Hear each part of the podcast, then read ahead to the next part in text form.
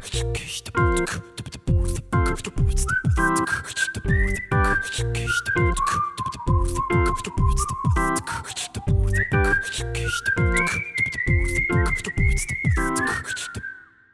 Freunde, hier sind wieder euer Airbowl Podcast. Wir haben euch gefragt, was ihr für ein Memories-Format wollt. Und von einem Vorschlag war vor allem ich besonders angetan. Ich würde das Ganze, die ganze Folge gerne mit dem Zitat beginnen von Chris. Wir machen was über einen kanadischen Arzt aus dem 19. Jahrhundert. Klingt schräg genug für uns. Hast du es bereut, Chris? Äh, nicht wirklich. Hallo zusammen. Äh, ich habe schon auch, also ich habe zu dem Zeitpunkt, ich glaube, du hast mir abends diese Voicemail geschickt, dass du das machen willst und ich habe es erst früh gehört. Ich habe da zu dem Zeitpunkt noch gar nichts von dem kanadischen Arzt gewusst. Äh, bis dahin hatte ich noch einen anderen Favoriten im Kopf, den wir uns bitte unbedingt auch für die Zukunft äh, im Hinterkopf behalten. Ähm, es waren ein paar schöne Vorschläge dabei tatsächlich. Äh, aber Abdul Raif Shahim. Bitte? Abdul Raif Shahim. Fand ich sehr cool. Zum Beispiel, ja. Äh, ich weiß nicht, willst du die anderen Vorschläge durchgehen? Ich habe sie tatsächlich jetzt nicht bei mir. Ansonsten wird man uns. Ich auch nicht. Also Ben Wallace ist mir noch im Kopf geblieben. Ist, genau. M MJ war noch eine Aussage. Ja, es, es waren noch ein paar andere dabei. Ich habe es mir leider wirklich nicht nochmal vorher angeschaut, äh, jetzt vor der Aufnahme. Aber ja, am Ende hat dich ein Name ganz besonders gekickt. Der Name eines kanadischen Arztes aus dem 19. Jahrhundert, beziehungsweise der im 19. Jahrhundert geboren ist in Ontario. Niemand Geringeres als, ja, der Father of Basketball, James Naismith. Ja, genau der ist nämlich am 6.11.1861 in Ontario geboren, wie du jetzt ja schon gerade gesagt hast. Er war Sohn schottischer Eltern, die aus Kanada oder nach Kanada eingewandert sind. Und ja, der Vater hat ein großes Sägewerk und schon in jungen Jahren hat James ähm, ziemlich viel Leid erfahren müssen. Hast du das mitbekommen? Hast, weißt du, um was, ich, was es geht? Also äh, ich habe, also ich weiß, dass er seit seinem neunten Lebensjahr äh, ein Waise ist, dass er bei seinen Verwandten aufgewachsen ist. Äh, die Hintergründe dazu, bin ich mir sicher, wirst du uns jetzt nochmal erläutern können. Also zum einen kann man sagen, warum er zu seinem Onkel und seiner Tante gegangen ist, ist der erste Punkt, dass als seine Eltern verstorben sind, seine Großeltern auch schon nicht mehr gestorben sind, weil im selben Jahr auch sein Großvater verstorben ist. Danach gab es in dem Sägewerk von seinem Vater einen relativ großen Brand. Das komplette Sägewerk hat es abgebrannt. Beim Wiederaufbau ist der Vater an Typhus erkrankt, mhm. weshalb James und seine Geschwister halt zu Onkel und Tante geschafft wurden, damit die nicht auch krank wurden. Im Oktober desselben Jahres wurde, ist der Vater verstorben an Typhus und drei Wochen später ungefähr die Mutter, weil sie ihn gepflegt hat, natürlich auch erkrankt wurde daran. Uh, hartes Jahr im Leben eines Neunjährigen. Genau, und damit er halt trotzdem weitermachen konnte, am Anfang hat er ja die Benny's Corner School ähm, besucht, sage ich mal so. Aber die hat er abgebrochen, weil er auf dem Land seines Onkels mitgeholfen hat, nebenbei schon als Holzfäller gearbeitet hat, mit das mit zehn Jahren, mhm. um Geld zu verdienen. Aber das hat ihn halt so gecatcht, dass er das halt auch gern gemacht hat und die Schule aus freien Stücken abgebrochen hat. Ja, genau. Also diese Holzfällertätigkeit, die ist natürlich so ein bisschen auch durch die äh, väterliche Tätigkeit ein bisschen mitgeprägt, die er da hatte. Äh, dann diese ganze Landwirtgeschichte bei seinem Onkel, da hat er sich auch als ein sehr talentierter Landwirt tatsächlich rausgestellt, hat ohnehin als Kind unheimlich viel Zeit draußen verbracht, hat viel mit den Freunden gespielt, war eigentlich immer, äh, ja, immer unterwegs, immer auf Achse.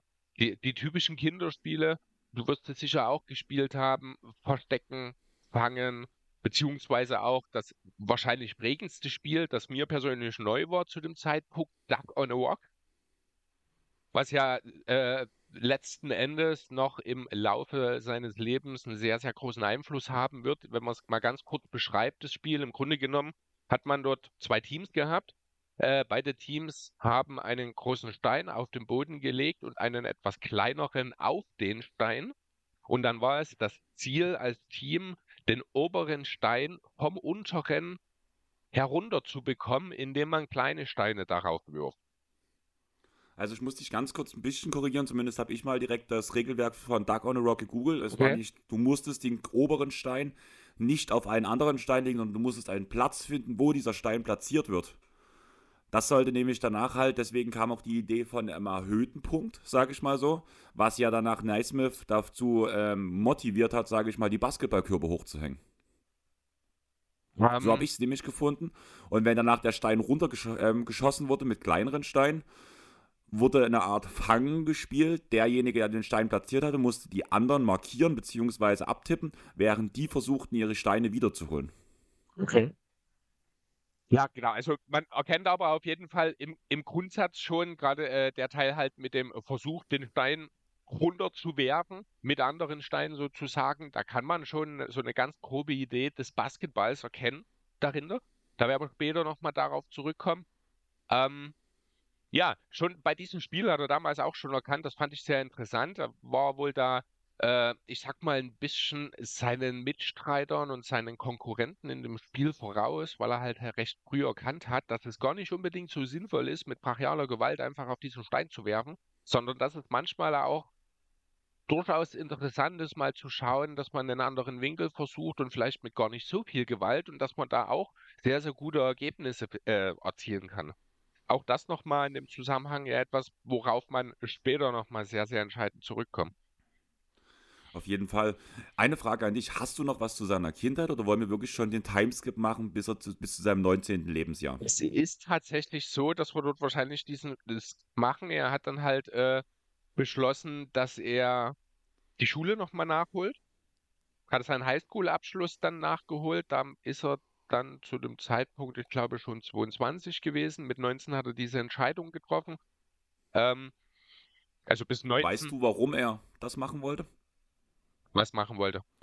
Warum er seinen Highschool-Abschluss nachholen wollte, was er für einen Beruf zu diesem Zeitpunkt ausführen wollte, warum er halt den Highschool-Abschluss ähm, nachgeholt hat, um später zu studieren und was er studieren wollte? Ähm, Wenn es nicht das ist, was er später studiert hat, dann weiß ich es tatsächlich nicht, nein.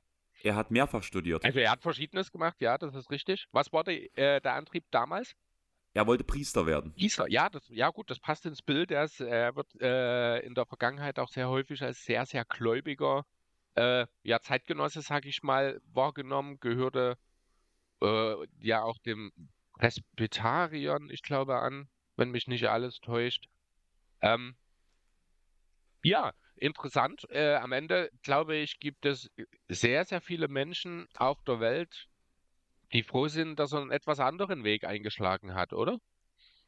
Auf jeden Fall. Also man muss ja sagen, einen direkt anderen Weg hat er nicht mal eingeschlagen. Da seiner Zeit danach später, kommen ja nochmal dazu, führt er ja sogar eine Art Priesterjob sogar aus, muss man ja ehrlich sagen. Mhm. Aber dafür gibt es noch einen anderen Weg, sage ich mal so. Als erstes ist, ist er nämlich nach Montreal gegangen, um dort zu studieren an der McGill University. Sein Onkel unterstützt ihn derzeit finanziell als Gegenleistung muss Naismith in Semesterferien dann immer wieder auf die Farm zurückkommen, um dort zu arbeiten. Und ja, bis dahin hatte Naismith noch nicht viel mit Sport am Hut. Und wenn jetzt viele denken werden, ja, jetzt kam vielleicht gleich die Erfindung des Basketballs, nein, denn die Uni McGill University hat ein sehr erfolgreiches Football-Team. Kennst du die Geschichte dazu? Ähm, also er hat allgemein nicht nur Football hat er gespielt, er hat äh, insgesamt zu dem Zeitpunkt das ist halt an der Uni festgestellt worden, was er für ein Wahnsinnstalent eigentlich für so ziemlich jede Sportart hat. Äh, er hat Football gespielt, Canadian Football damals, da wirst du uns gleich noch was dazu erzählen. Er, er hat Rugby gespielt, er hat Lacrosse gespielt, er hat Fußball gespielt und er war äh, gerade auch im Turnen sehr, sehr erfolgreich.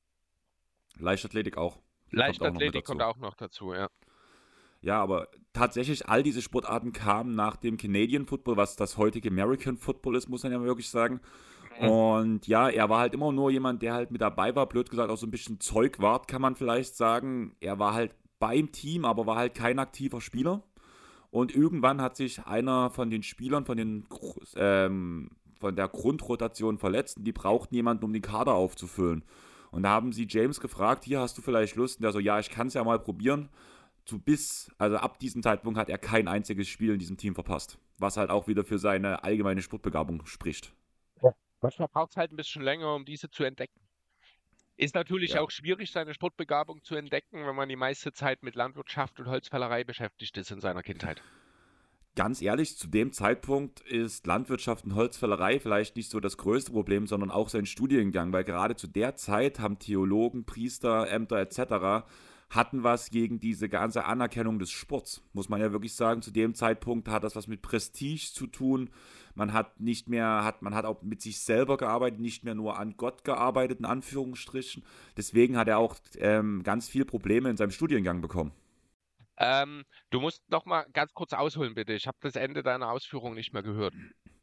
Ach so, ähm, ich habe gesagt, dass ähm, gerade durch sein Theologiestudium war, hat er sehr viel Ärger bekommen, dass er halt so sportaffin war. Sport ist was Affines, danach allgemein Kontaktsport war ja auch nicht so das Beste beim Christentum damals, so ein bisschen übermäßiger Kontakt. Teilweise wurden die Sportarten sogar an seiner Uni als Teufelswerk in seinem Studiengang bezeichnet was halt ihm gerade auch sehr schwer gemacht hat, alles durchzuziehen und beim Thema halt zu bleiben. Allerdings hat er für sich erkannt, dass zum Beispiel Teamgeist und Gesundheit durch Sport gestärkt werden kann und das ja auch eigentlich ein Teil ist, was zum Beispiel auch die christlichen Werte vermittelt werden. Ja, genau, da merkt man eben auch einfach mal, in was für einer anderen Zeit er im Vergleich zu uns aufgewachsen ist. Heute geht das alles viel mehr Hand in Hand. Früher wurde da noch ganz strikt getrennt. Gerade äh, die, die, das Christentum ist halt ja, ist ja heute noch sehr konservativ. Kann man sich sicherlich vorstellen, wie das vor 150 Jahren dann gewesen sein muss. Ähm, kann ich mir gut vorstellen, dass er da wirklich Probleme hatte. Gerade eben auch, äh, da es, da er auch dann an, in Montreal ja nochmal die Uni gewechselt hatte, auch an diese Presbyterian College, wo das wahrscheinlich nochmal ein wenig intensiver dann auch war. Ähm, jetzt habe ich, ich glaube, einen kleinen Sprung gemacht, ich war im falschen Absatz. Genau, zunächst hat er nämlich erstmal äh, bis 1890 an der McGill dann sein, äh, weiter studiert, hat aber keinen Abschluss in Theologie gemacht, wenn mich nicht alles täuscht, oder? Ähm, doch, Theologe, deinen Theologieabschluss hat er gemacht. Allerdings wollte er danach nicht ähm, dem Priesteramt beiwohnen, weil er hat während seiner Schulzeit, hat er schon aushilfsweise als Sportlehrer angefangen zu arbeiten und hat halt gemerkt, dass gerade das ähm, Ranziehen, sage ich mal, von Kindern mit dem Thema Sport an christliche Werte ein sehr gutes Mittel ist, um halt Leute in Anführungsstrichen vom Glauben zu bekennen, weshalb er sich danach dafür entschieden hat, Pädago Pädagoge zu werden. Genau. Und so kam es dann 1890 dann auch zu seinem Abschluss in Physical Education, also in, äh, jetzt fehlt mir das deutsche Wort dazu. Ich habe es heute schon mal irgendwann gegoogelt gehabt. Äh, also im Grunde genommen äh, körperliche Ertüchtigung. Ja, irgendwie das, so. Kann man das, kann man das so nennen? Ja. Genau, und ist dann eben an dieser äh, McGill-Universität dann auch in dieser Zeit auch äh, der erste Director of Athletics gewesen. Also so eine Art Oberboss in Bezug auf sportliche Aktivitäten. Oberboss klingt ja richtig geil, was ich heute so von mir gebe. Ähm, ja, ich habe nach seinem Abschluss, habe ich danach schon den Schritt ähm, von ihm an seine nächste Wirkungsstätte gegangen, an das YMCA College in Springfield. Das wäre mein nächster Punkt. Das YMCA College in Springfield. Genau. Dort hat er dann äh, unter anderem auch weiter äh, Football gespielt. Hat dort auch, ja, eigentlich, wie ich finde, etwas Besonderes im Football geschafft. Denn äh, er hat dort im ersten Indoor College Football Game, das es damals gab, im Madison Square Garden einen Touchdown erzielt. Okay, das habe ich nicht gefunden, muss ich sagen. Okay, was hast du zur YMCA sonst noch? Na, erstmal wäre das Wichtige, man muss ja wirklich drüber reden, was YMCA eigentlich ist. Also, ich würde sagen, jeder kennt den Song. Und jeder, der sich mit dem Song mal auseinandergesetzt hat, da geht es nämlich genau um diese, äh, um dieses College, um diese Organisation. Ausgesprochen heißt das nämlich Young Men's Christian Organization. Und das war eine christliche Organisation, die sich für den Zusammenhalt junger Christen halt eingesetzt hat, die dem die Möglichkeiten geben wollten, zum Beispiel auch Sport zu machen, weshalb auch das eine sehr große Grundlage dafür ist, dass Naismith danach weiter im Sport anerkannt wurde und halt auch solche Sachen wie zum Beispiel, was du gerade erzählt hast, mit Madison Square Garden nachgehen konnte. Außerdem war danach der Punkt, wie gesagt, er wollte Pädagoge werden. Er hat dort danach angefangen, aushilfsweise als Sportlehrer zu arbeiten. Und ja, da ging die, sage ich mal, Scheiße los. Es gab nämlich an der Springfield Academy eine, eine Klasse, die war, sage ich mal, unbeliebt. Ja, sie gehörten zu den Rebellen Naismith sagt selber irgendwann, hätte er sich aussuchen können, ob er in so einer lieben Klasse ist oder halt auch so ein Rebell, dann wär, wäre er lieber zu den Rebellen gegangen. Das würde ihm mehr Spaß machen, deswegen hat er diese Klasse auch verstanden. Aber auf jeden Fall hatte eben diese eine Klasse schon zwei Sportlehrer verkrault. Und dann wurde Naismith hingestellt und hat gesagt, hier, du übernimmst die Jungs jetzt. Und ja, im Sommer war das alles kein Problem. Gerade mit Spielen wie Football etc. konnte man der körperlichen Ertüchtigung nachgehen. Aber im Winter musste alles nach drinnen verlagert werden. Und da ist halt dann die Verletzungsanfälligkeit schon ein bisschen gestiegen, muss man sagen. Klar, die Winter in New England, die sind hart. Das sind sie heute noch, das sind sie damals schon gewesen. Äh, man konnte eben den Sportarten, die man da im Sommer draußen hat, nachgehen können. Das ließ sich im Winter einfach nicht umsetzen. Und so kam es dann in der Folge zu einem Gespräch zwischen eben Naismith und seinem Boss, äh, Luther Gulick, dem damals Direktor für Leibeserziehungen, nicht Ertüchtigungen, da haben wir das Wort wieder, ertüchtigt, das klang schon so, ich glaube, ging ein bisschen in die falsche Richtung, Leibeserziehungen, äh, ist es richtig? Genau. Ähm, und er hat eben Naismith den Auftrag gegeben, er solle doch bitte innerhalb von 14 Tagen eine neue Sportart erfinden, die ähm, ja, besondere Voraussetzungen erfüllt. Zum einen sollte sie wintertauglich sein, das heißt, es sollte eine Indoor-Sportart sein. Sie sollte nicht viel Platz benötigen. Und sie sollte dabei helfen, die Spieler in Form zu halten. Ne? Also, dass es wirklich körperlich eben äh, auch etwas intensiver ist, sage ich mal. Und darüber hinaus forderte Gulik dort in diesem Zusammenhang explizit, dass das Spiel zum einen für alle fair sein sollte und zum anderen, dass es sich ja immer noch um Schüler handelt, nicht zu hart. Das war so. Und mhm.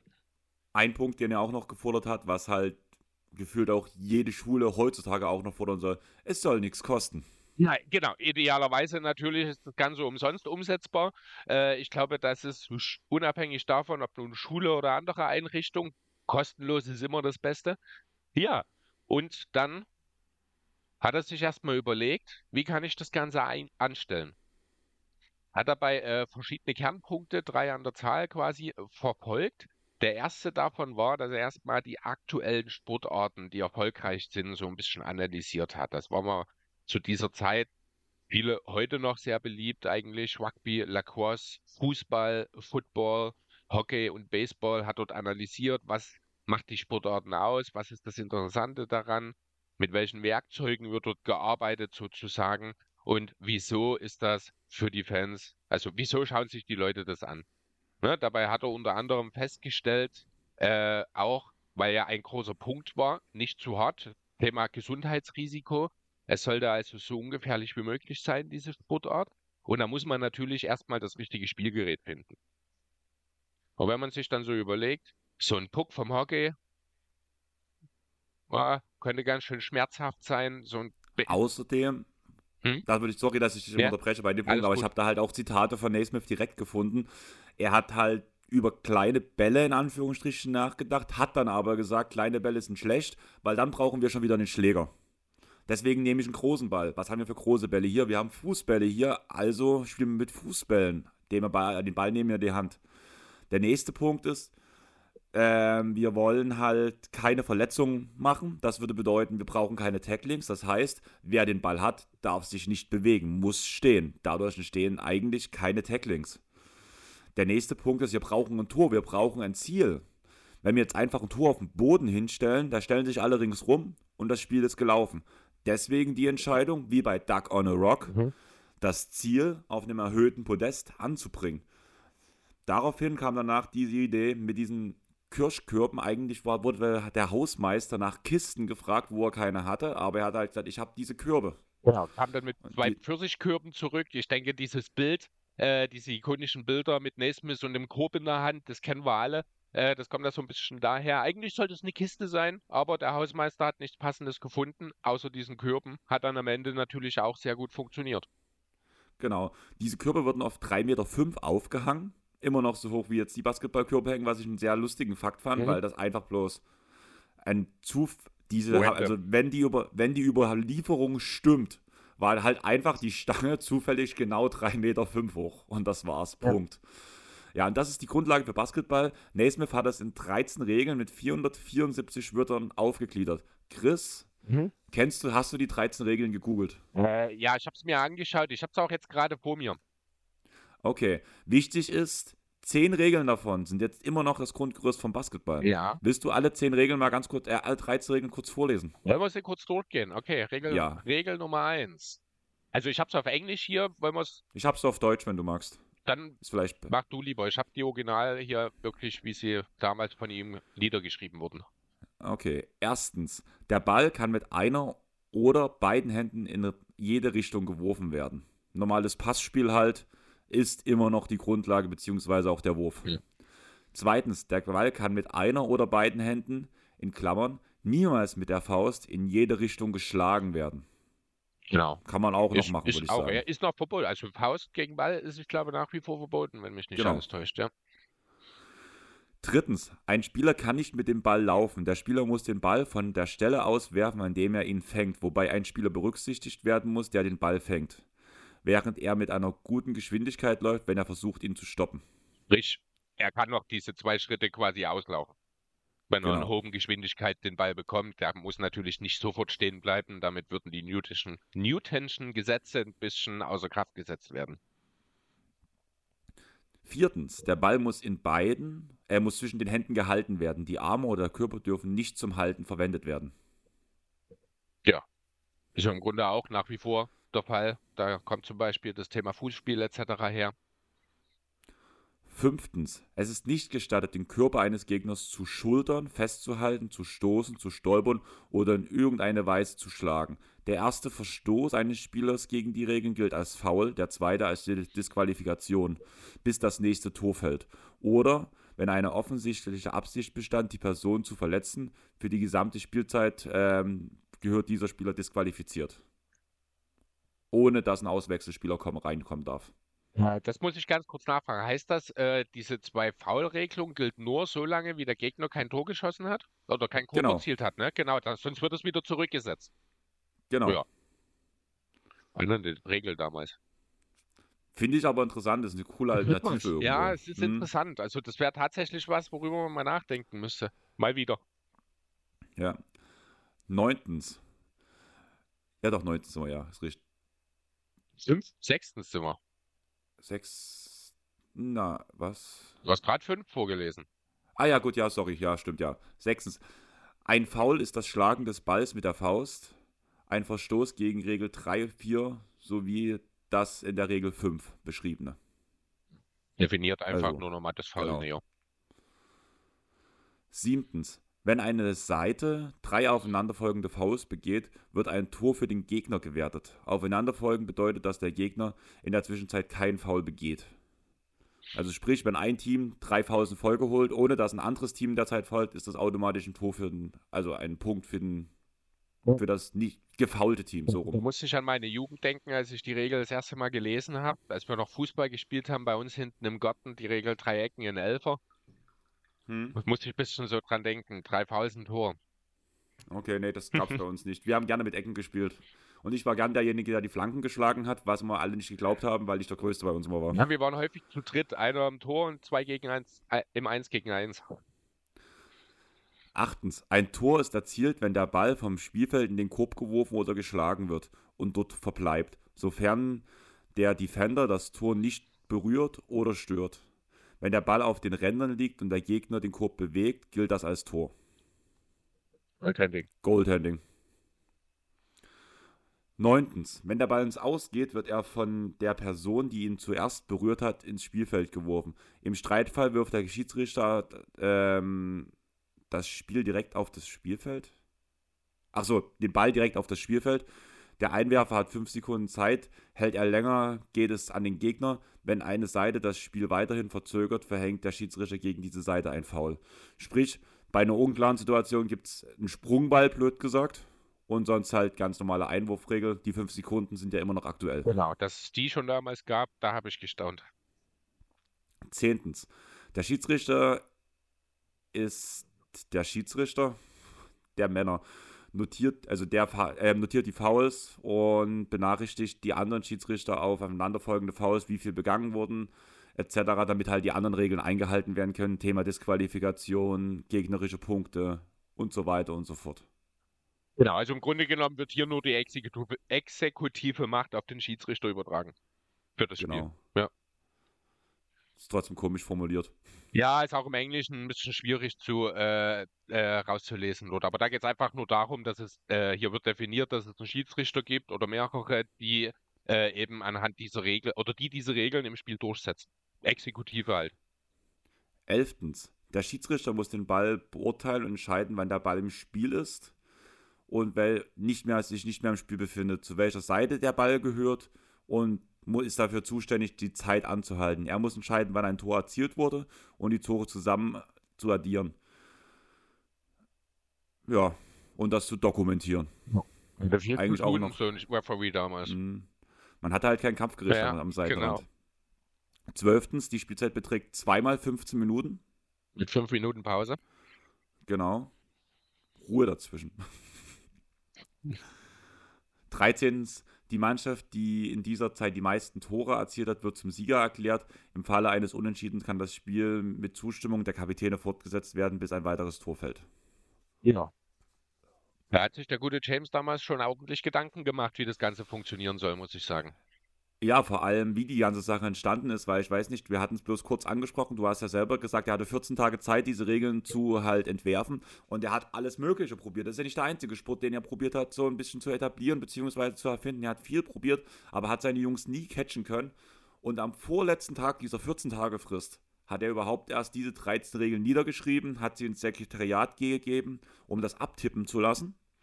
Und danach hat er das vorgelegt, hat es den Jungs vorgestellt ähm, und das wurde halt. Tippen zu lassen gab es damals nicht. Schreibmaschine, Sekretariat. Schreibmaschine? Oh doch, Schreibmaschine ja, gab's kann, schon. ja, doch, na klar. Ja. Also ich habe no, übrigens, also falls es jemanden interessiert, er hat sie natürlich auch handgeschrieben äh, gemacht. Äh, beziehungsweise, Quatsch, ne, genau diese Typewriting, äh, genau das, was du gerade beschrieben hast, völlig durcheinander kurz. Äh, genau diese äh, abgetippten, mit der Schreibmaschine abgetippten Regeln, diese 13 Regeln im Original.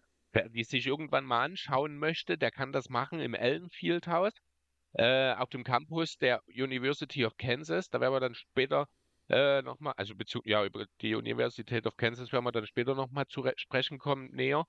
Ähm, dort kann äh, das eben entsprechend eingesehen werden. Die stehen dort aus, sind eines der wertvollsten äh, Dokumente in der Geschichte. Habe genau. ich da mal mitgelesen in dem Zusammenhang. Das ist eine Leihgabe, weil es 2010 eine Versteigerung gab. Da wurden diese 13 Regeln für 4,3 Millionen US-Dollar ersteigert. Wahnsinn. Aber ja, lass uns noch mal ganz kurz zurückkommen. Das Ende der Regeln, wie gesagt, ähm, damals hieß der Sport noch nicht Basketball so, wie wir es kennen, sondern auseinandergeschrieben Basket und Ball. Mhm. Ja, die Teams bestanden aus neun Leuten. Kannst du mir sagen, warum neun Leute pro Team? Ja, ich glaube, so einen richtigen Grund dafür gab es gar nicht, oder? Kann das vielleicht damit zu tun haben, wie viele Leute in der Klasse waren? Genau das, oder? 18 ja. Leute in der Klasse, deswegen, dass alle spielen können, neun gegen neun. ähm, ein Korb war ein Punkt, mhm. auch noch interessant. Was schätzt du, wie das erste Spiel seiner Klasse ausging? 1 zu 0. Richtig. ja, äh, und dieses, eigentlich dieses erste Spiel hat er, ich glaube, auch weniger mit dem Ergebnis äh, von sich reden gemacht, als vielmehr mit dem, was da am Ende so drumherum noch passiert ist. Denn also äh, das erste Spiel, das war dann, äh, habe ich das Datum mit dazu geschrieben? Nee, am 12.03.1892 war das erste öffentliche Spiel, aber noch vorher, also seine Klasse das erste Mal hat spielen lassen, da waren diese 13 Regeln noch nicht hundertprozentig ausgereift. Ähm, war eine, hat er auch sehr schön beschrieben, werde ich dann gleich nochmal mit anbringen. Jedenfalls, äh, als er das der Klasse vorgestellt hat, hat es so ein bisschen gezeigt und die Klasse, die war nicht unbedingt euphorisch, was das angeht. Die waren sehr skeptisch. Wir hatten das ja vorhin schon mal, es war eine etwas schwierigere Klasse. Ähm, aber dadurch, dass äh, die Identifikation zwischen ihm und seinen Schülern dort trotzdem sehr hoch war, haben sie ihm eine Chance gegeben und haben also dieses Spiel gespielt. Ähm, damals gab es aber diese Nicht-Trippeln-Regel noch nicht. Das war die im ersten Testlauf. Die Konsequenz war, dass es, ja, die ganze Sache fast schon in einem kleinen Keilerei. Man könnte es mit dem Menace at the Palace vergleichen, vielleicht. Äh, dokumentiert wurden also Verletzungen, ähm, mehrere blaue Augen, eine ausgekugelte Schulter und ein bewusstloser Schüler. Ähm, er hat da relativ spät in seinem Leben, das war Anfang 1939, in einem Interview hat er nochmal über dieses Spiel was erzählt. Hier habe ich das englische Originalzitat da, das werde ich mal kurz zum Besten geben. And the first game of basketball began. The boys began tackling, kicking and punching in the clinches. They ended up in a free for all in the middle of the gym floor. Also im Grunde genommen haben die eine Battle Royale ausgerichtet dann. So ist der erste Testlauf von Basketball geendet.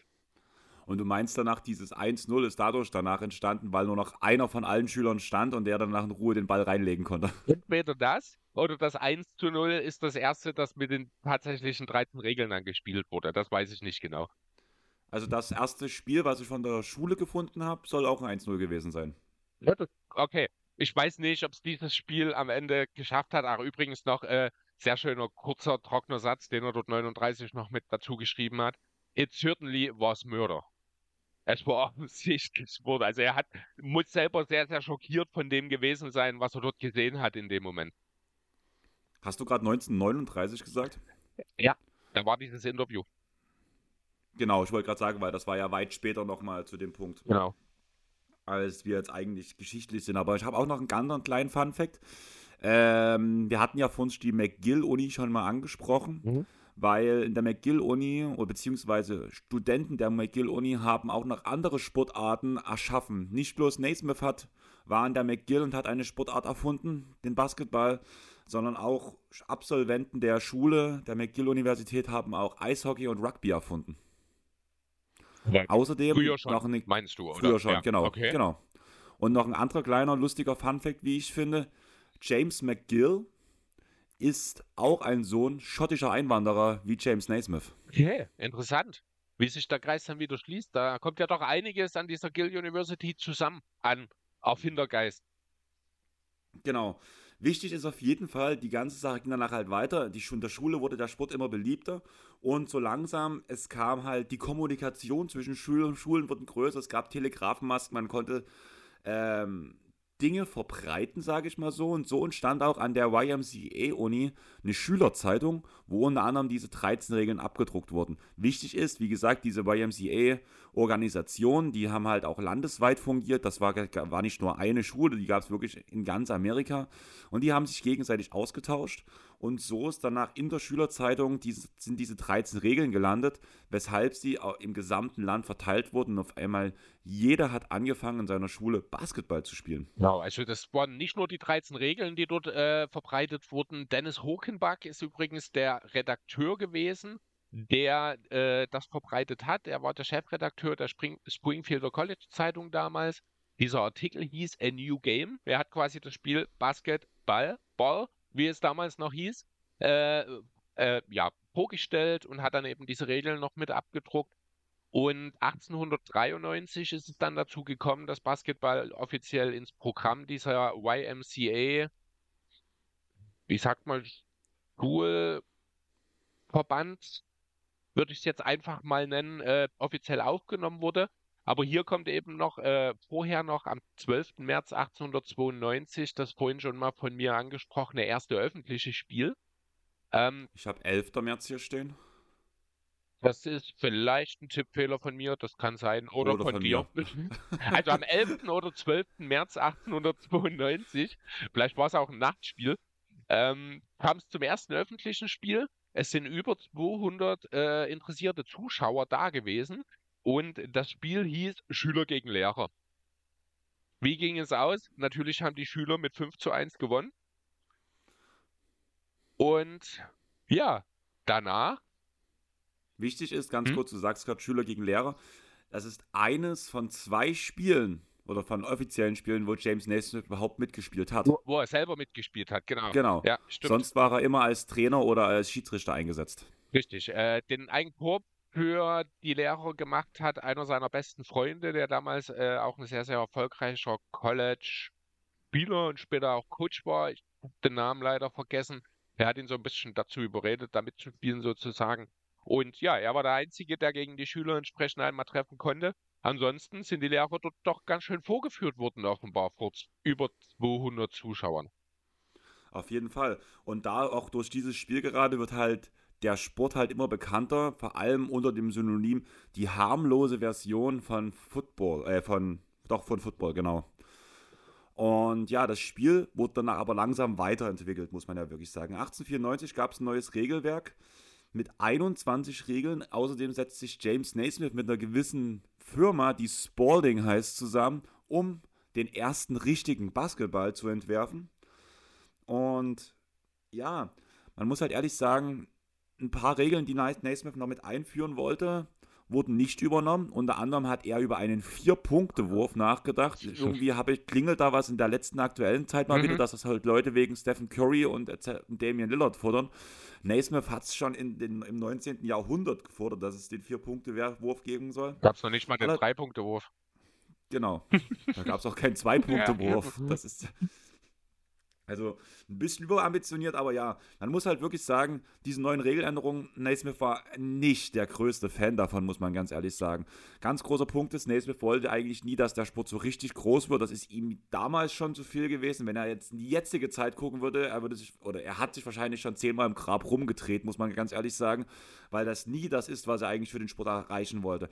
Er hat den auch nie patentieren lassen, den Sport, sodass er irgendwie ein paar Rechte daran hat, weshalb sich relativ schnell Verbände eingeklinkt haben haben und neue Regeln ähm, eingeleitet haben, ja. die halt ihm vor allem nicht passten, unter anderem halt auch zum Beispiel die Triple-Regel.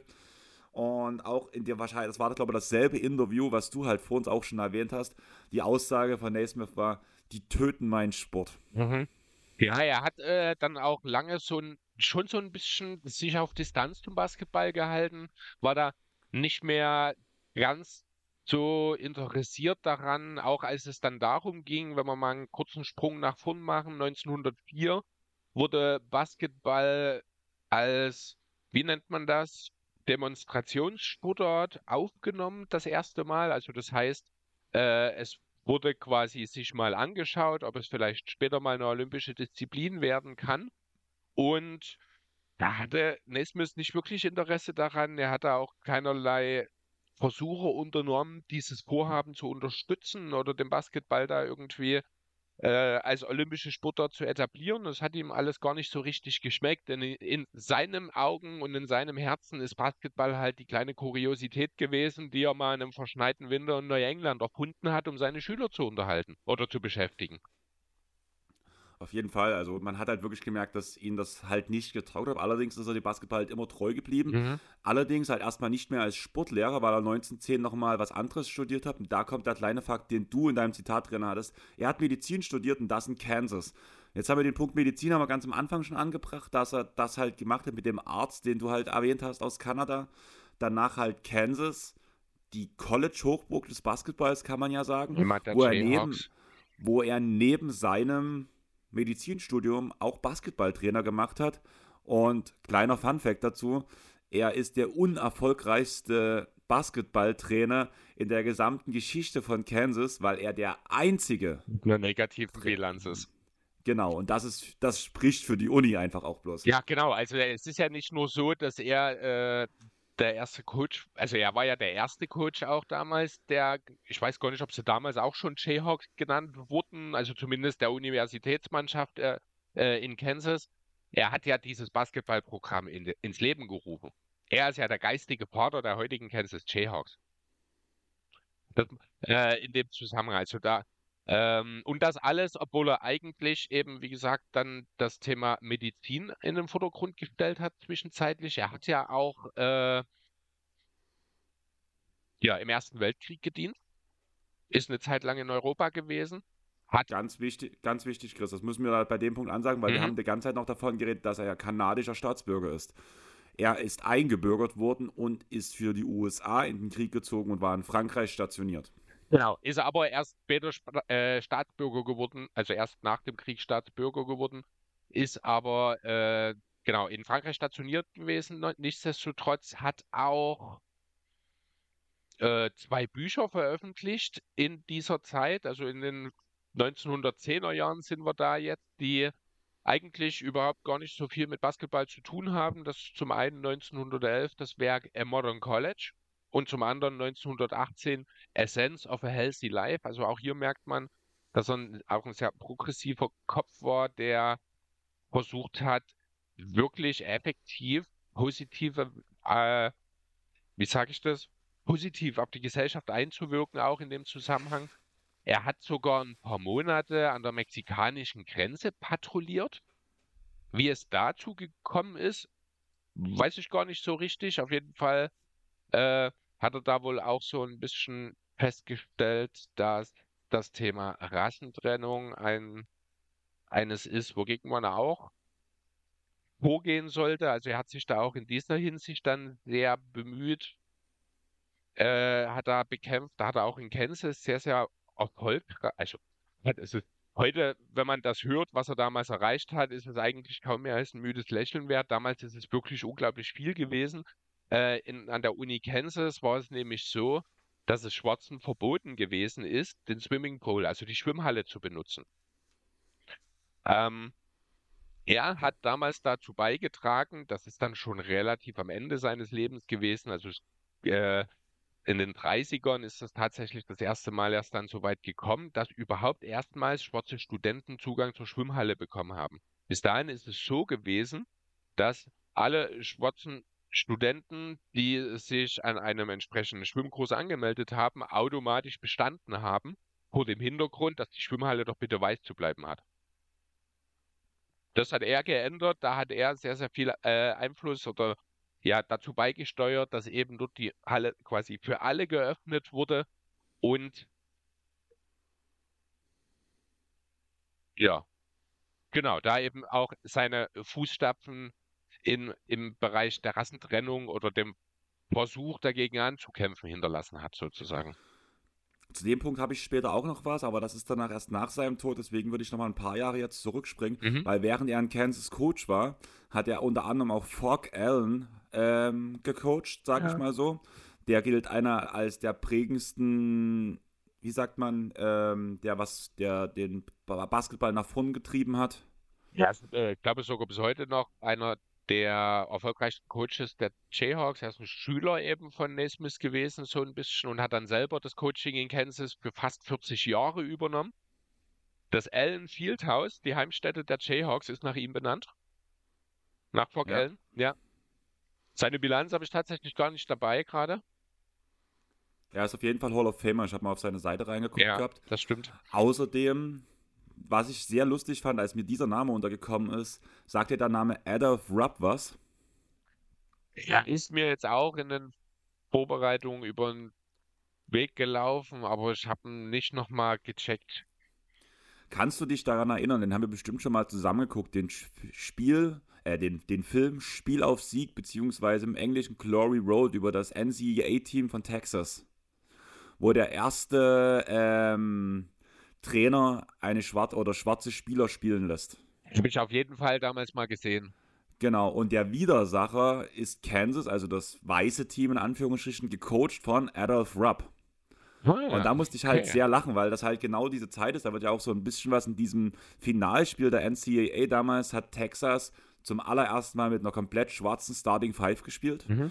Und der erste Coach, der einen schwarzen Spieler in, der, in äh, Kansas spielen gelassen hat, war nicht James Naismith, obwohl er sich dafür eingesetzt hat, sondern Adolph Rupp ist danach derjenige gewesen, der als erstes schwarze Spieler eingesetzt hat. Ja, ähm, dazu muss man sagen, Naismith hat es versucht.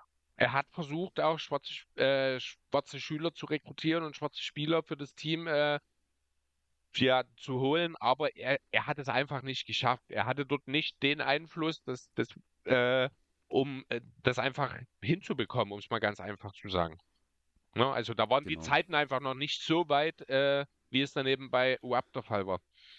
Genau, also bei Rap war es halt genau diese Umschwungzeit, ja. wo halt zum Beispiel halt, ich komm, weiß gerade nicht den Namen halt von der Texas Union, derjenige, weil er halt kein Budget hatte, um weiße Spieler halt zu coachen oder äh, zu rekrutieren, sage ich mal, musste er halt mit Stipendien werben, was danach halt für schwarze Menschen in dieser Zeit halt ein Riesengut war, weshalb er danach am Ende ein schwarzes Team hatte, beziehungsweise ein halb schwarzes Team, sage ich mal so.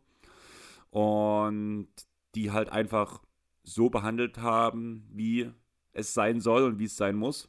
Und einfach ein Team, die waren halt einfach ein Team. Also ganz große Filmempfehlung im Deutschen, Spiel auf Sieg im Englischen, Glory Road wahre Tatsachen und halt ein ziemlich krasser Film, gehört immer noch zu meinen Lieblingsbasketballfilmen, muss ich ganz ehrlich sagen.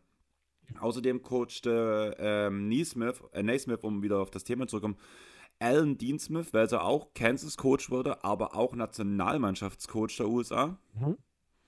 Was ich noch interessant finde. Und ja, dann haben wir den Punkt, hast du noch was in diesem Zeitraum oder wollen wir einfach direkt weitergehen? Weil ich habe jetzt, jetzt erst den Punkt Zweiter Weltkrieg. Und lass uns jetzt so reingehen. Weil das hast du ja schon so ein bisschen beschrieben, auch dass er in Frankreich stationiert wurde, etc. Aber weißt du, was noch in dem Zeitraum des Zweiten Weltkriegs, beziehungsweise in der Zweiten Weltkriegsvorkriegszeit ähm, war? Ich weiß nicht, was du meinst gerade. Die Olympia. Das war 1904. 36. 1936 also, war Zweiter Welt, ja, Zweiter Welt, ja, Zweiter Welt, Entschuldigung, ich war jetzt beim ersten, ich war jetzt gerade äh, beim Weißen Krieg. Ja, natürlich, 1936. Äh, war ich glaube sogar in München, wenn mich nicht alles täuscht, ne? Berlin. Berlin, in Deutschland auf jeden Fall, genau. Denn das waren ja die ja, nationalsozialistisch propagierten Olympischen Spiele, nennen wir sie an der Stelle mal. Genau. Ähm, Genau, äh, wurde Basketball ins Olympi offiziell ins olympische Programm aufgenommen, wurde das erste Mal, äh, wurde also im Basketball olympisches Edelmetall ausgespielt und James Naismith ist zu dem Zeitpunkt bereits 74 Jahre alt gewesen, hatte also selber äh, keine Möglichkeit, irgendwie da vielleicht dran teilzunehmen. Und in der Konsequenz hat man schon ein Jahr vor den Olympischen Spielen hat die National Association of Basketball Coaches, die übrigens gegründet wurde von seinem Schüler Fogg Allen, den wir vorhin schon angesprochen haben, die haben Geld gesammelt, um es Naismith zu ermöglichen, beim ersten Olympischen Basketballturnier dabei zu sein. Du hebst den Finger. Weißt du, wie sie Geld gesammelt haben dafür? Im Anbetracht der Zeiten, die damals waren, wahrscheinlich mit Klingelputzen. Nein, es gab die sogenannte Naismith Week und bei jedem Basketballspiel, was in der USA ausgetragen wurde, Aha. wurde bei jedem, der Eintritt gezahlt wurde, ein Penny an Naismith gespendet okay. und das hat am Ende dafür gereicht, cool. dass er nach, Ameri äh, nach Deutschland fliegen konnte, um die Olympiade, den Bas beim Basketball teilzuhaben, wo der zum allerersten Mal olympisch gespielt wurde. Außerdem hat Naismith den ersten Tip-Off geworfen bei der Olympia. Ja. Genau. Und er war äh, auch derjenige, der die Medaillen am Ende an die Gewinnerteams ausgeteilt hat. Da würde er sich sicherlich auch sehr gefreut haben darüber. Denn Gold ging an seine ja, Wahlheimat, USA. Silber ging an seine ursprüngliche Heimat Kanada. Und mit dem Bronzemedaillisten Mexiko hat das nordamerikanische Kontinent dort mal ordentlich abgeräumt. Ist natürlich klar, das Spiel wurde in Nordamerika erfunden. Es hat dort natürlich am ehesten die weite Verbreitung erfahren. Äh, deswegen war zu dem Zeitpunkt einfach in der Entwicklung des Sports Nordamerika, was sie ja eigentlich heute auch noch ein Stück weit sind, ganz klar federführend. Auf jeden Fall. Drei Jahre später ist es dann soweit. Naismith stirbt, muss man ehrlich sagen. Daraufhin wird die Hall of Fame gegründet, natürlich, wie wir alle mittlerweile wissen, in Springfield. Und ja, ähm, da hat jemand ziemlich tiefe Spuren hinterlassen, sage ich mal, im Basketball oder für den Basketball. Ohne den würden wir da jetzt auch nicht hier sitzen, Chris, und darüber reden, muss man ganz ehrlich sagen. Mhm. Aber weißt du eigentlich, dass Naismith auch seine Finger so indirekt beim Volleyball im Spiel hatte? Ich habe das gelesen, dass er für den, ich glaube, Vorläufer der Sportart Volleyball einen relativ großen Anteil auch hatte, ne? Na, äh, einer seiner Schüler, ich habe gerade den Namen hier nicht, auch von der YMC Training School auf jeden Fall, der sollte eine softe Variante von Basketball etablieren. Eine softe Variante von Basketball. Und er hat sich danach so ein bisschen anguckt, um was es halt geht. Auch deswegen war die Ballgröße halt damals, wo der Ball ja noch ein bisschen kleiner war als jetzt, so sage ich mal. Ja. Da wurde halt, äh, hat er sich das als Grundlage genommen, mit welchen Bällen danach Volleyball gespielt wurde. Unter anderem wurde aber auch Basketball, bevor diese Kooperation mit Spalding kommt, mit Panelbällen gespielt. Und Panelbälle für die Volleyballer, die wissen das ja wahrscheinlich, sind ja auch die Bälle, die heute noch beim Volleyball benutzt werden. Mhm. Also man kann irgendwo sagen, Naismith ist der Vater vom Basketball und der Großvater vom Volleyball. Ja, sehr schön. Also da lässt sich auch gar nicht mehr so viel dazu zu sagen. Wahnsinn, wie viel Einfluss man da haben kann. Ähm, auch die Universität Kansas, er ist ja 1937 dort dann auch offiziell in Ruhestand gegangen, hat es sich natürlich nicht nehmen lassen, ihm dann im Anschluss unter anderem äh, noch mit der, einer, mit der einen oder anderen Sache zu ehren. Unter anderem hat er da eben nach seinem Ruhestandsantritt den Titel des Professor Emeritus bekommen was so ein Ehrenprofessorentitel ist, den man eben nach dem Ende der Karriere mit, äh, ja, dann eben bekommt.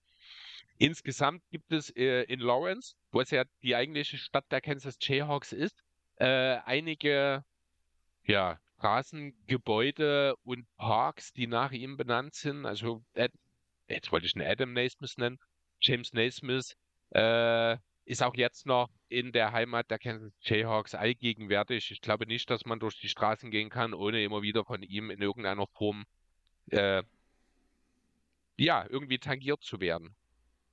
Auf jeden Fall. Einen kleinen Punkt habe ich noch zum Abschluss, Chris. Da, wie gesagt, das ist schon, das ist zu einer Zeit, wo Naismith schon tot war. Es geht wieder mal um einen seiner Schüler, muss man ganz ehrlich sagen. Mhm. Aber sagt dir die Geschichte um das Secret Game etwas? Nee, gar nichts. Was könntest du dir darunter vorstellen? Was ist das Secret Game zu dieser Zeit? Was könnte das sein? Secret Game ist für gewöhnlich etwas, äh, heutzutage würde man wahrscheinlich sagen, unter Ausschluss der Öffentlichkeit, ohne dass jemand was davon weiß. Vielleicht ist es aber auch irgendeine Sportart, die er im Dunkeln versucht hat zu entwickeln oder so. Ähm, nein, also wir gehen halt wirklich, wir sind wieder bei dem Punkt Rassentrennung. Ich habe es vorhin schon angekündigt. Mhm. Und zu dem Zeitpunkt durften schwarze Spieler gegen weiße Spieler keinen Sport machen. Ja. Die durften nicht zusammen Sport betreiben. Trotzdem hat sich das YMCU, äh, YMCA College in Duke ähm, heimlich Gebetstreffen haben die veranstaltet mit, der, mit den Studenten der North Carolina Central University, was halt schwarze Studenten waren.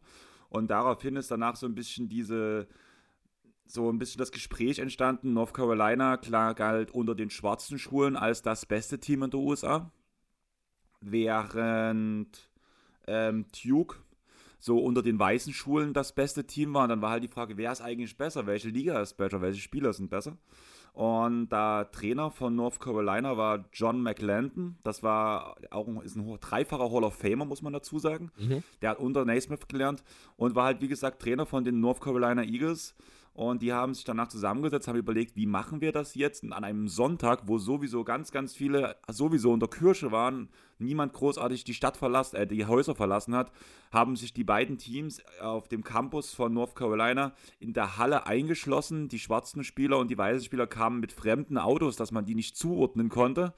Und sobald ja. alle in der Halle waren, Riegel zu und dann wurde Basketball gespielt.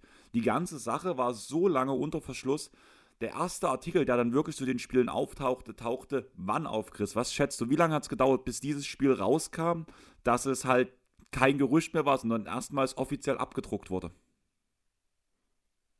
Keine Ahnung. Kann ich gar nicht einschätzen gerade. 1996. Ja, das ist Heftig, oder? Das ist echt krass, ja. Ja, also habe ich halt auch gestaunt. Das ist ein Artikel, da kam der New York Times raus. Da stand dann auch das Endergebnis des Spiels drin. North Carolina, also das schwarze Team, gewann 88 zu 44. Also da gab es halt nochmal einen ganz schönen Klassenunterschied. Ja.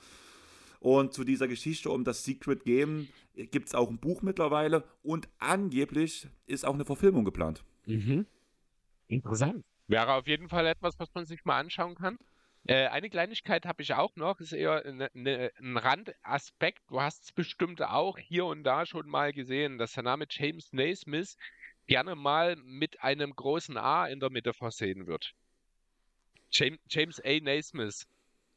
Ja, das ist auf seiner Original-Uni entstanden und das ist einfach bloß ein Tippfehler, weil er hat keinen zweiten Vornamen. ganz, ganz genau. Ähm, äh, Im Jahr 1982 hat einer seiner Söhne äh, in einem Interview, in einem Gespräch mit einem kanadischen Basketballhistoriker endgültig mit diesem Gerücht aufgeräumt. Ähm, Ursprung ist tatsächlich die Uni Kansas gewesen, wo irgendjemand in der Administration fälschlicherweise dieses A einfach mit in, inkludiert hat. Warum das so war, keine Ahnung. Ähm, tatsächlich, James Naismith hat keinen zweiten Vornamen oder irgendwas. James Naismith heißt einfach nur James Naismith. Ja, und mit dieser Information würde ich sagen, Chris, wir sind durch. Mhm. Und meine Frage an dich, wie viel wusstest du davon schon? Wie viel hast du über deinen Lieblingssport nur noch ein bisschen dazugelernt? Hast du es bereut, dass wir über James Naismith geredet haben? Wie gehst du aus dieser aus diesem Pod beziehungsweise auch die, aus dieser Recherche zu dem Thema raus? Ja, also bereut habe ich es ganz sicher nicht. Ein interessantes Thema ist es immer gewesen. Ähm, ich, letzten Endes schön, dass es jetzt doch auch dazu gekommen ist, dass wir da vielleicht ein bisschen Input von außen gebraucht haben. Ich denke, früher oder später wäre es so oder so dazu gekommen, dass wir James Naismith mal machen, oder? Ähm, ich habe keine Ahnung. Also gerade ich wüsste, ich habe mal geguckt, einfach mal Interesse halber, ja? ob es andere Pods gibt, die über James Naismith ähm, schon geredet haben oder so ein bisschen mal das Leben aufgebaut, ähm, ausgesucht haben. Tatsächlich gibt es einen deutschen Podcast, die einen Podcast über James Naismith gemacht haben. Ja. Und das ist kein Basketball-Podcast, sondern Geschichte über Geschichte heißt das, glaube ich. Mhm. Und sonst habe ich vier amerikanische gefunden, auch bloß, die okay. das riecht, also die ihn mal nicht bloß erwähnt haben, sondern die direkt eine komplette Folge über ihn gemacht haben. Was? Okay, ja, dann ist das ja doch ein bisschen was Besonderes, was wir ja auch gemacht haben. Ähm, ich habe extrem viel gelernt, muss ich sagen. Also ich, natürlich ist jedem Basketball-Fan der Name James Naismith irgendwie schon mal über den Weg gelaufen. Natürlich hat äh, jeder auch eine grobe Idee davon, was ein James Naismith gemacht hat, aber wie das Ganze zustande gekommen ist, was für Umstände dort dahinter lagen und wie sein ganzer Lebensweg war und wie das alles am Ende mit einem Spiel namens Stuck on the Rock angefangen hat, das wäre übrigens ein toller Name für die Folge. Memory, Stuck on the Rock.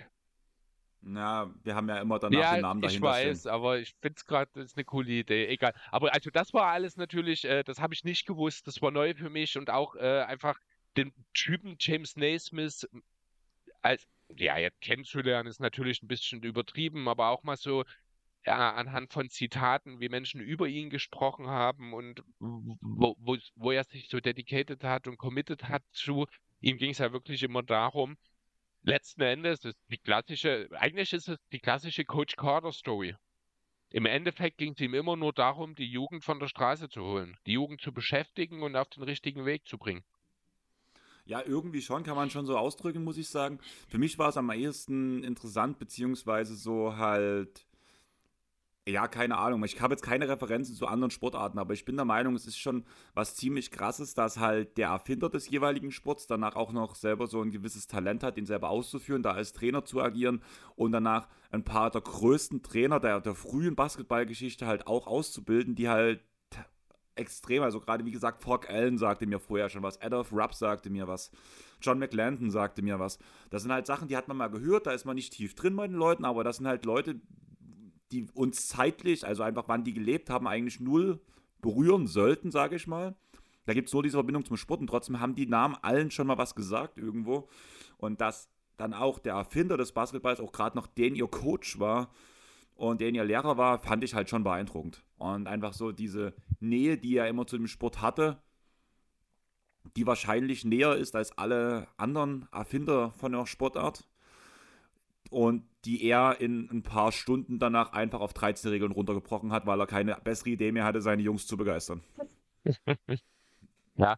Ähm, natürlich muss man ein bisschen dazu sagen, dass äh, Basketball in dem Kontext halt auch eine relativ junge Sportart ist. Also ich habe es jetzt einfach mal kurz gegoogelt. Baseball zum Beispiel und Football sind erfunden worden. Da hat äh, da hat James Naismith noch gar nicht gelebt. Na, das kommt dann natürlich in dem, was du gerade gerade am Anfang deiner Ausführung gerade beschrieben hast, kommt dem natürlich zugute, dass da auch einfach schon einfach eine andere Struktur und eine Voraussetzung gegeben war. Aber grundsätzlich hast du natürlich recht, diese ganzen Zusammenhänge, die Tatsache, dass sich halt auch alles irgendwie an diesen ein, zwei Kernorten, sage ich mal, abgespielt hat äh, und von dort dann eben ja die ganze Welt infiltriert hat. Infiziert, ja, infiziert hat, ja, richtig. Ja, super. Also es ist schon sehr interessant. Ähm, Hier. Falls es irgendjemanden interessiert, Alexander J. Cartwright ist der Erfinder von Baseball. so nebenbei Drop. Ja, Punkt. am 19.06.1846 passiert.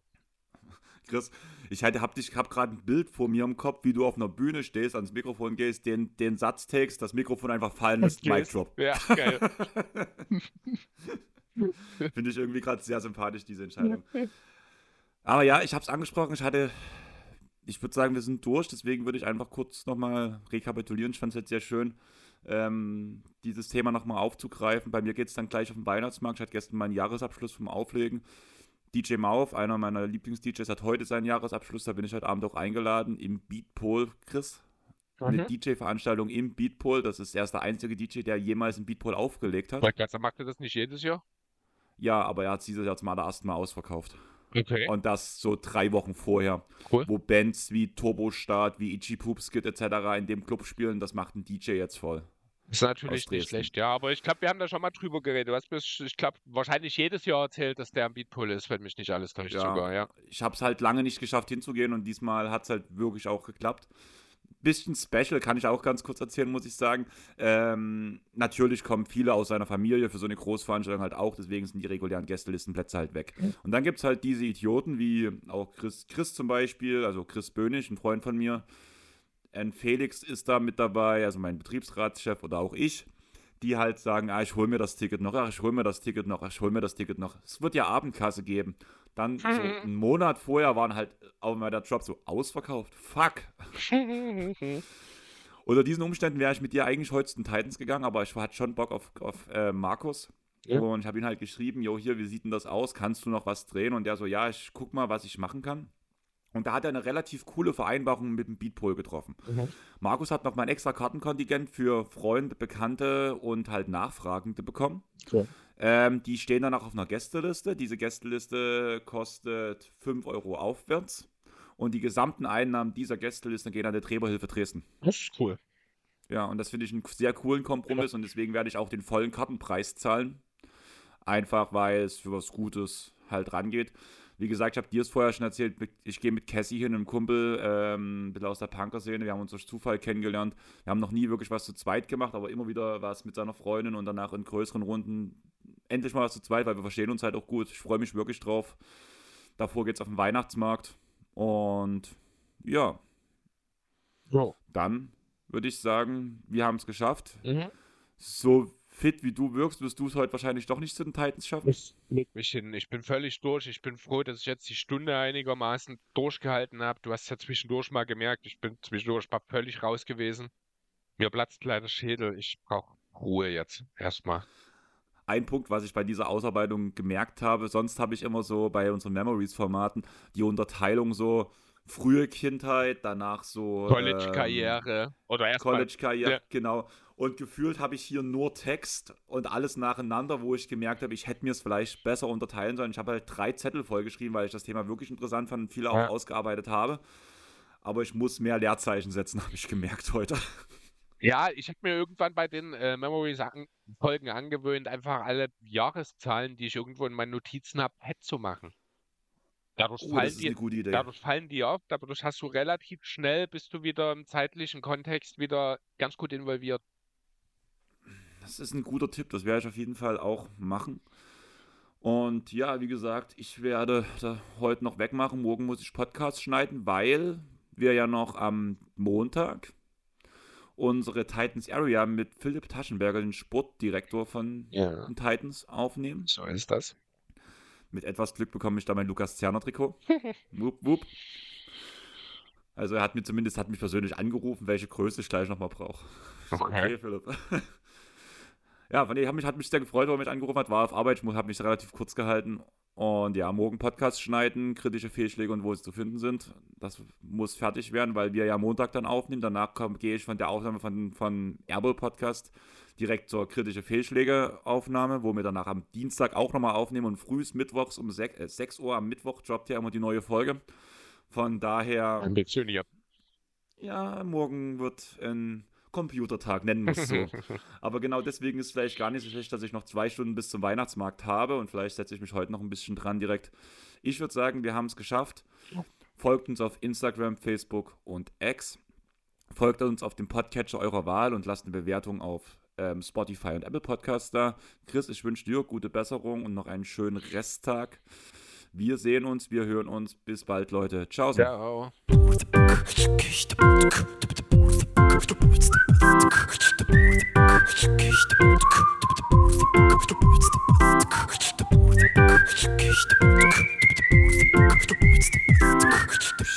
Leute, Andreas nochmal hier. Ähm, kleine Info, ihr wisst es ja mittlerweile, wir werden ja am ersten Weihnachtsfeiertag wieder bei den Christmas Games unsere Folge recorden. Da das dieses Jahr allerdings auf einen Montag fällt, werden wir am dem Sonntag davor, also sprich am regulären Aufnahmedatum, keine Folge rausbringen, sondern den Tag drauf erstmal. Mal ganz ehrlich, außer Hannes hört sowieso niemand uns am Heiligen Abend. Von daher reicht das, wenn er uns am ersten Weihnachtsfeiertag abends gehört. Wie gesagt, wir werden die Folge während des ersten Christmas Games wieder aufnehmen, traditionell wie immer. Und ja, was soll ich sagen? Ungefiltert rausschmeißen. Also könnt ihr euch schon mal drauf freuen. Wir geben euch quasi euer Weihnachtsgeschenk auch direkt unterm Tannenbaum. Also viel Spaß damit. Wir hoffen, die letzte Folge hat euch gefallen. Wir hoffen, die nächste Folge gefällt euch. Was für ein Thema wird, kann ich noch nicht sagen. Wir posten dazu die Woche nochmal was. Aber ich würde sagen, wir haben es geschafft und frohe Weihnachten.